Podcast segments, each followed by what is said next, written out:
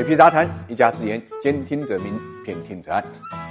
如果要用一个字来点评二零一九年的 A 股，那么“雷”字肯定是少不了的。过去几年啊，市场上似乎存在太多的风口了。正所谓在风口上，猪都能飞起来。所以在虚假繁荣之下呢，各种资金呢就蜂拥而上。但是埋下的雷终究还是要爆的。我们回顾一下二零一九年的资本市场，A 股呢就是雷声不断。即使是大家曾经看好的白马股，也没有逃出呢暴雷的魔咒。譬如业绩巨亏的天生娱乐，业绩说翻脸就翻脸，突然亏损额呢就超过了七十。三亿元，奇葩计提方式的西部矿业曾预言呢，二零一八年实行净利润一个多亿，但是不到三个月，净利润呢就变成了亏损二十点六三亿。业绩造假的康美药业，利用虚假的银行单据呢虚称存款，这些呢都是造成暴雷的主要原因。除了业绩暴雷、奇葩计提和业绩造假、债券违约、商誉减值、大股东风险等，也都是潜在的风险。根据万德的数据统计，截止到十二月十六号，二零一九年债券违约数量与金额呢都。创下了历史新高，A 股上市公司依然存在一点三九万亿的商誉额，大量上市公司呢出现业绩下滑、资金链断裂困境。从二零一九年 A 股的雷声来看，已经有从虚假繁荣回归现实的趋势。一个字点评二零一九年的 A 股，当然也少不了退字。在 A 股公司暴雷的同时呢，监管层呢推出了严退式的配套措施。五月十一号，证监会主席易会满在中国上市公司协会二零一九年年会。暨第二届理事会第七次会议上呢，就提出要探索呢创新的退市方式，实行多种形式的退市渠道，对严重扰乱市场秩序、触及退市标准的企业坚决退市，一退到底。可见呢，监管组基调很明确，出现一家退市一家。据统计，二零一九年已经被强制退市、会公告被退市的公司呢有有十二家，数量超过呢过去三年的总和，为最近十年来的最高。其中重大违法的有三家，面值退市的有六家，财。务问题是三家，此外呢还有九家公司被暂停上市。值得注意的是，除了像 ST 康德这样信息披露违规而被强制退市的，今年因股价连续二十个交易日周盘价低于一块钱每股面值退市的案例也出现了。当然，还有一些股价逼近一块的股票也值得投资者注意，它的风险系数也也是非常高的。除了 A 股，港股今年退市公司已比往年多，高达了二十六家。二零一九年对于 A 股、港股来讲都是退市大年。总的来讲，A 股暴雷，市场虽然会痛，但从长远来看，回归现实，二零二零年才有可能更好的出发。